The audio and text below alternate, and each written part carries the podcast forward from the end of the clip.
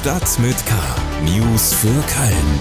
Der tägliche Podcast des Kölner Stadtanzeiger mit Annika Müller. Moin zusammen und willkommen zu Stadt mit K. Sie sind bei der Ausgabe vom 3. Dezember gelandet. Hier gibt es jetzt in etwa 10 Minuten Nachrichten aus, über und für Köln. Advent, Advent, ein Lämmlein rennt, erst eins, dann zwei, dann drei, dann vier, dann rennt die ganze Herde und so weiter. Am Sonntag ist schon der zweite Advent und wir vom KSTA haben uns für die Adventszeit etwas Besonderes für Sie einfallen lassen, den digitalen KSTA Adventskalender. Wir veröffentlichen jeden Tag um 8.30 Uhr auf ksta.de, Instagram und Facebook ein Video mit einer Frage rund um Köln und Weihnachten. Sie müssen uns einfach bis 16 Uhr Ihre Antwort per Mail schicken und haben damit jeden Tag die Chance auf einen tollen Gewinn. Hier ist zum Beispiel die heutige Frage. Guten Tag, mein Name ist Stefan Ahnemüller und ich bin Pressesprecher der Kölner Seilbahn.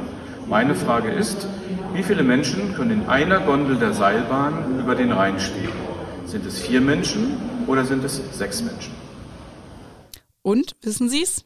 Die Antwort gibt es am Ende dieser Stadt mit K-Episode. Heute in Stadt mit K. Wir ziehen Bilanz. So laufen die Kölner Weihnachtsmärkte bisher. Kölnerinnen und Kölner sind eingeladen, am Wochenende eine Nacht mit Obdachlosen vor dem Hauptbahnhof zu verbringen.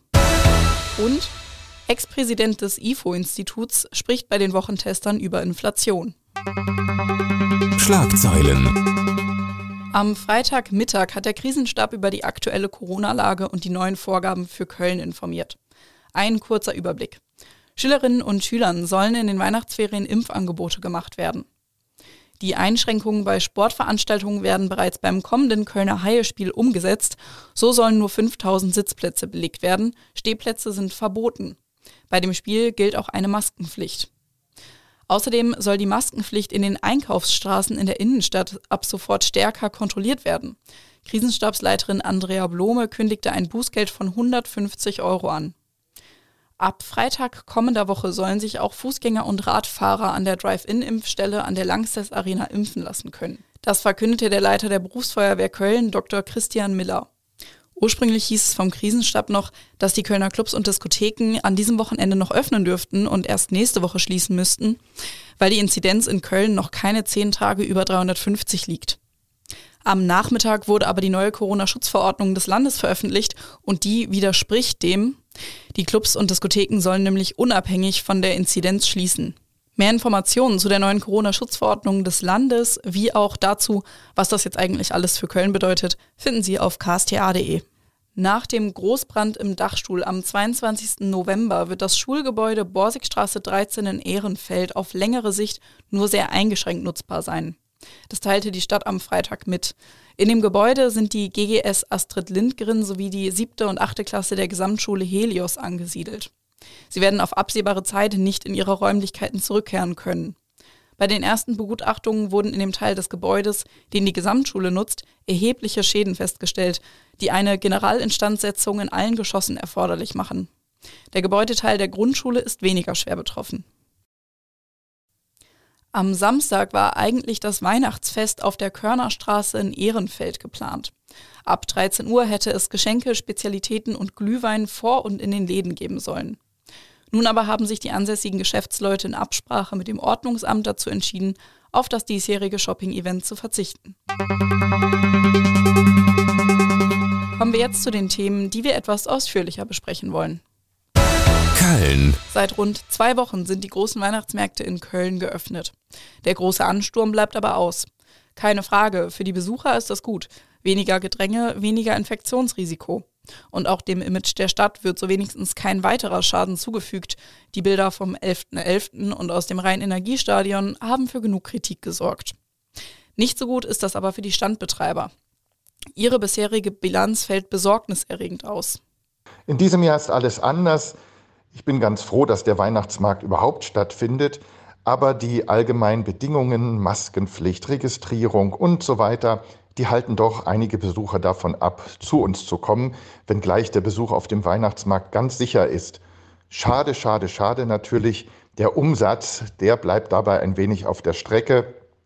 Circa 30 bis 40 Prozent sind es an manchen Tagen vom Umsatz des Vorjahres. Da heißt es jetzt Zähne zusammenbeißen, zu hoffen, dass irgendwann alles besser wird und dass alle die Leute, die Lust auf Weihnachten haben, den Weg zu uns in den Stadtgarten finden. Das war Pascal Raviol. Er verkauft gebrannte Mandeln auf dem Weihnachtsmarkt am Stadtgarten. Trotz der Einbußen ist er noch guter Laune. Wenigstens darf er überhaupt verkaufen.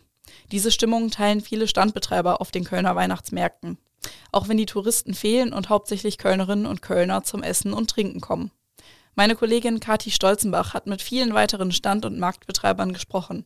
Den ausführlichen Artikel mit der Stimmung vom Weihnachtsmarkt von ihr finden Sie auf ksta.de. Köln. Mehr als 7000 Menschen sind in Köln wohnungslos gemeldet. Mehr als 300 Menschen leben auf der Straße. Von Freitag bis Sonntag findet organisiert von den Vereinen SSM und Helping Hands Cologne eine Aktion unter dem Motto Eine Nacht mit Obdachlosen statt. Dabei werden Bürgerinnen und Bürger eingeladen, mit Obdachlosen eine Nacht vor dem Kölner Hauptbahnhof auf der Straße zu übernachten. Dabei sein sollen zum Beispiel auch der Undercover-Journalist Günther Wallraff und der Kabarettist Jürgen Becker. Ich habe jetzt Nicole Frey-Aldenhofen von Helping Hands Cologne an der Strippe. Guten Tag. Hallo, Frau Müller. Wie kann ich mir die Aktion am Wochenende denn vorstellen? Was genau soll da passieren?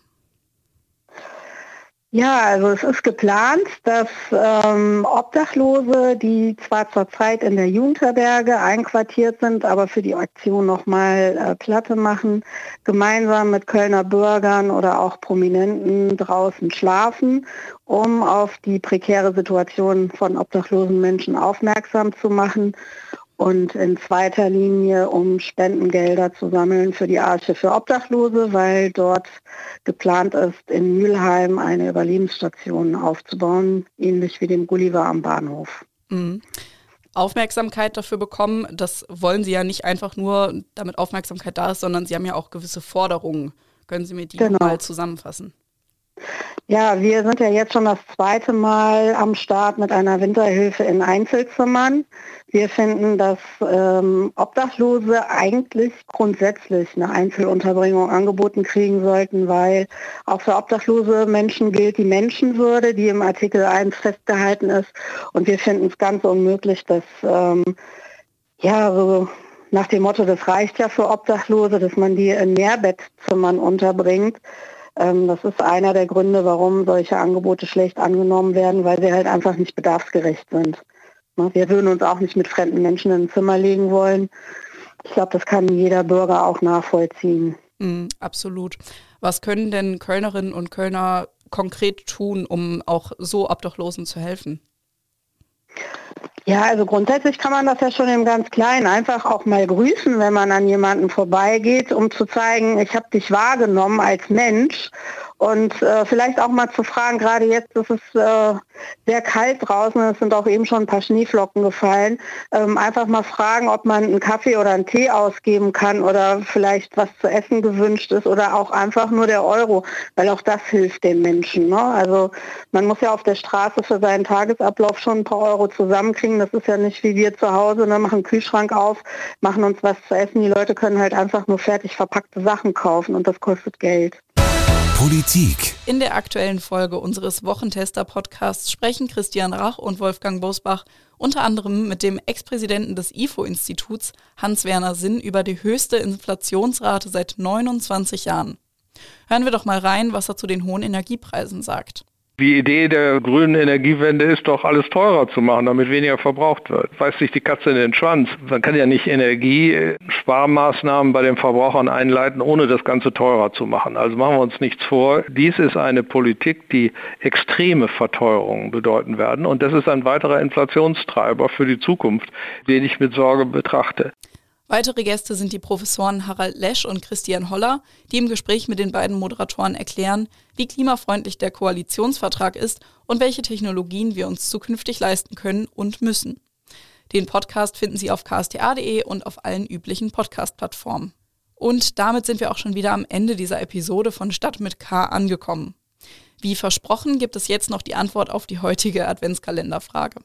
Richtige Antwort, vier Menschen können in einer Gondel über den Rhein spielen. Das Gewinnspiel ist für heute schon beendet, aber schauen Sie doch morgen früh mal bei ksta.de, unserem Instagram- oder Facebook-Profil vorbei. Mein Name ist Annika Müller. Ich freue mich, wenn Sie auch beim nächsten Mal wieder reinhören und wünsche Ihnen ein schönes Adventswochenende. Tschüss! Stadt mit K.